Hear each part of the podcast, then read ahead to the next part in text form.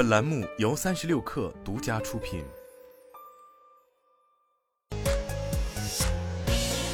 网罗新商业领域全天最热消息，欢迎收听快讯不联播，我是金盛。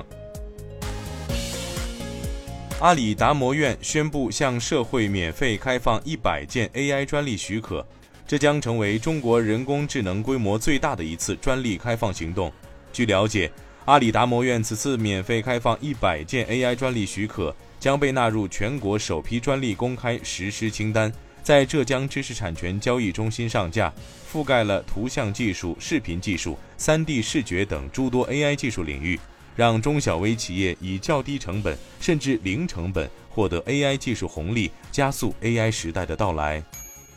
针对极客零零一限时降价三万至三点七万元一事，极客副总裁林金文表示，降价并不是为了清库存，极客从来没有库存。此外，林金文强调，极客百万超跑 Zeekr 零零幺 FR 并非零零幺的升级改款。极客零零幺没有改款计划。视频号小店推出先用后付功能，用户在视频号购物时可以零元下单，享受先体验商品，订单确认收货后再付款的购物模式。同时，该功能也成为了商家提高交易转化的利器，预计带动视频号小店的商品转化率提升百分之十五。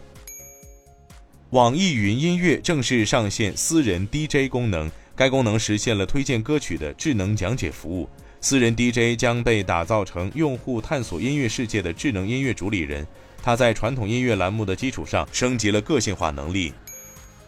二零二三淘宝新势力周发布会在杭州举行，会上淘宝评选发布了二零二三新势力服饰商家 Super 三十，三十六氪 AI 淘宝店卢米威 Lumiwink 入选。淘宝表示，二零二三年淘宝服饰涌现出一批形态更加丰富的标杆案例。本次评选的新势力 Super 三十代表了服饰行业的新力量、新趋势。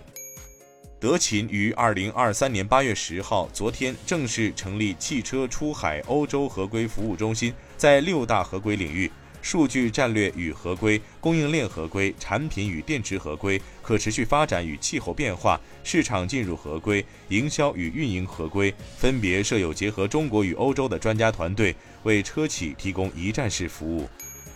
欧 Media 的最新研究揭示，半导体市场收益率下跌态势延续到二零二三年第一季度，已经连续了五个季度，这是自二零零二年欧 Media 开始追踪半导体市场以来的最长下跌期。以上就是今天的全部内容，咱们下周见。